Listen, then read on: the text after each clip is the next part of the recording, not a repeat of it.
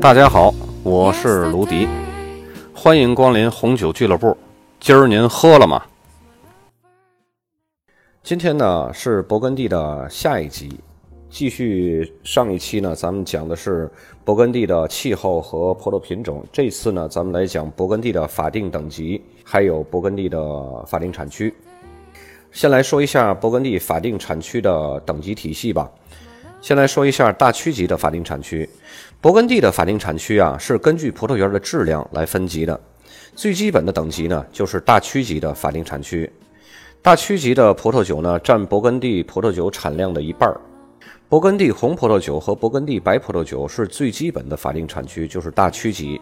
它可以用来自勃艮第的任何地方的葡萄。这些葡萄呢，通常是用黑比诺和霞多丽酿造的。也有一些大区级的法定产区，包括范围更小的产区。这些产区呢，是勃艮第上叶丘、勃艮第上伯恩丘，还有勃艮第沙龙丘。在马贡内呢。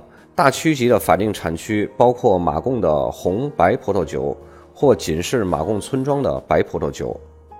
接下来就是等级体系中上一级的村庄级法定产区，这个要比大区级要高一级的。村庄级的葡萄酒啊，约占总产量的三分之一，一般仅将村庄的名称标注在酒标上面。再往上进阶的呢，就是单一葡萄园级的法定产区，就是一级葡萄园和特级葡萄园。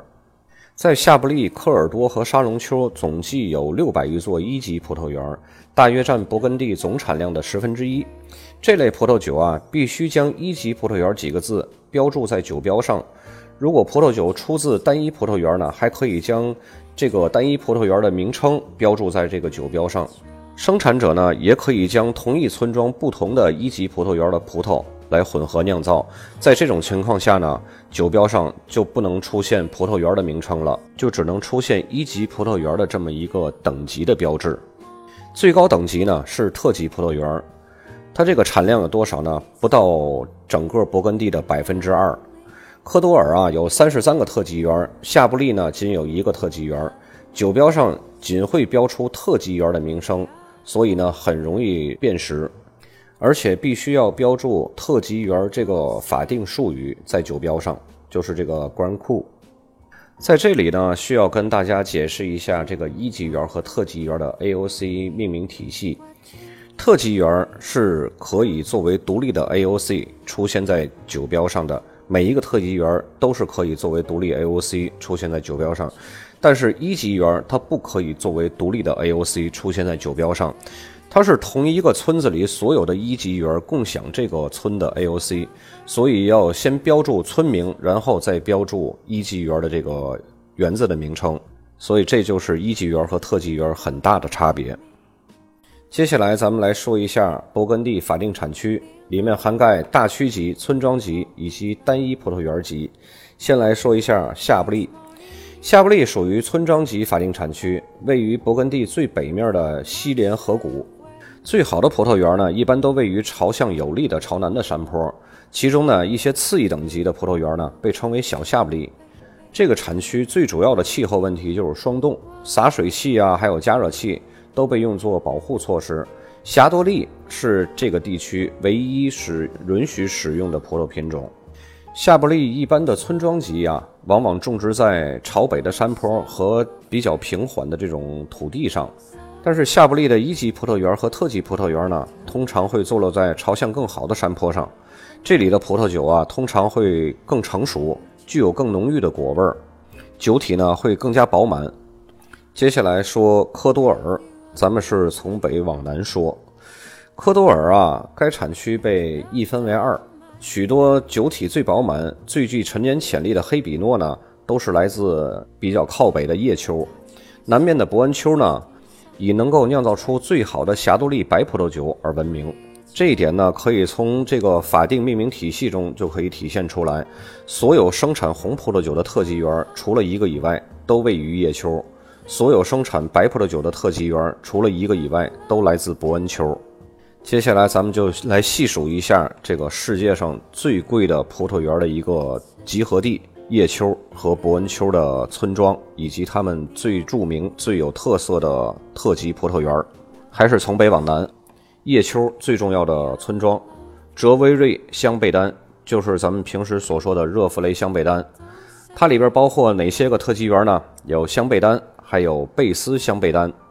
五桥村包括五桥园沃恩罗曼尼村包括世纪酒王那个罗曼尼康帝，还有达什。这个达什是什么呢？就是平时咱们所常见的那个拉塔奇，还有罗曼尼。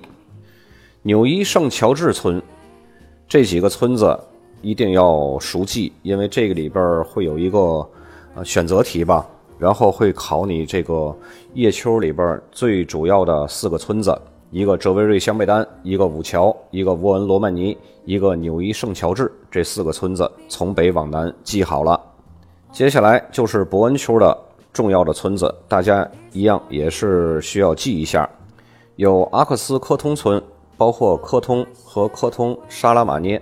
这个科通沙拉马涅其实就是科通查理曼。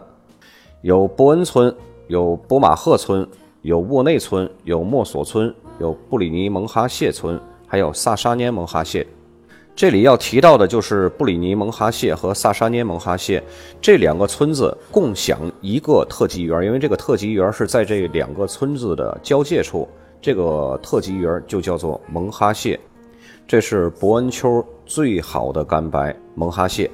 除了刚刚让大家记的这些个村子呢，还有一个会出现选择题的，就是三个以白葡萄酒最为闻名的村庄。